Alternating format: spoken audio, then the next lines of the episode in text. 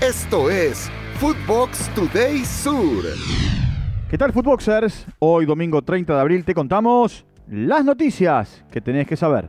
Recuerda seguir arroba Footbox Oficial en redes sociales, seguir el podcast y activar la campana. El Geneise se quedó con el clásico. Boca venció 3 a 1 a Racing por la fecha 14 de la Liga Profesional. Martín Pallero, Guillermo Paul Fernández y el uruguayo Miguel Merentiel marcaron para el equipo de Almirón. Nicolás Reñero descontó para la academia. En el minuto 61 fueron expulsados Martín Pallero en Boca y Juan Ignacio Nardoni en Racing. Boca cortó una racha de cuatro encuentros sin victorias en la liga. Antes del partido, tanto Fernando Gago, técnico de Racing, como el eh, Pocho Insúa, su ayudante de campo, fueron homenajeados por haber sido campeones con Boca Juniors. Creo que uno trabaja siempre para jugar, traté de ayudar al equipo, así que nada, contentos por el triunfo, ¿no? Creo que no merecíamos un triunfo así ante un gran rival, así que nada, estamos contentos por el triunfo, ¿no? Sí, si nosotros vamos paso a paso, primero tenemos que ir a jugar allá Colo Colo y después eh, lo que venga, ¿no? No se sacaron diferencias. Vélez y San Lorenzo empataron 0 a 0 en Liniers. Al Ciclón anularon un gol que llegó por intermedio del paraguayo Vareiro por una supuesta infracción sobre Brizuela. El equipo de Insúa por lo pronto sigue segundo a seis puntos de River. El conjunto dirigido por Gareca no pudo en los últimos cinco partidos en casa. Gastón Hernández habló tras el partido. Lo escuchamos.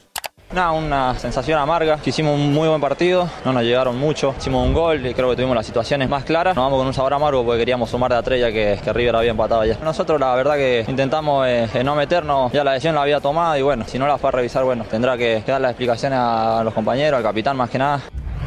En otros temas se presentó un fuerte encontronazo entre los hinchas de Vélez y el personal de seguridad vial de la ciudad de Buenos Aires. Los fanáticos cercaron una grúa del gobierno de la ciudad de Buenos Aires y destrozaron una moto que fue confiscada. El hecho ocurrió después del partido ante San Lorenzo, a las afueras del estadio José Amalfitani.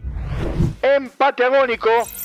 Con gol de Ivo Mamini, Gimnasia ganaba por la mínima sobre Tigre en La Plata, pero Mateo Retegui puso paridad en el minuto 50 del segundo tiempo. El delantero de Tigre lleva nueve goles y es el goleador en la liga profesional.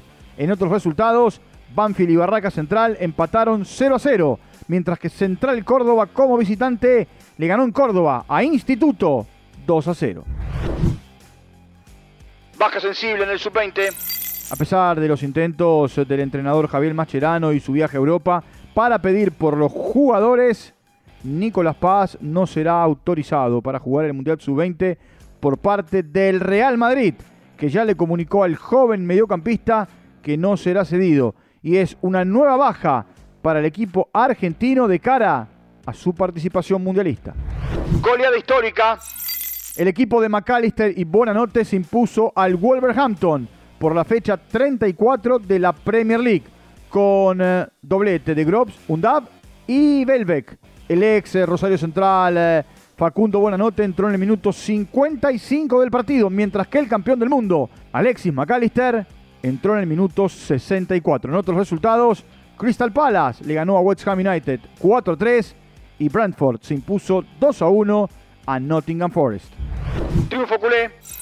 Con goles de Christensen, Lewandowski, Rafinha y Guido Rodríguez en contra, el equipo de Xavi goleó 4 0 al Betis para mantener los 11 puntos de ventaja sobre el Real Madrid, a falta de 6 fechas para terminar la liga. Por su parte, Lamine Yamal hizo historia con el Barcelona, pues se convirtió en el debutante más joven en la liga, con 15 años y 290 días, jugando 10 minutos.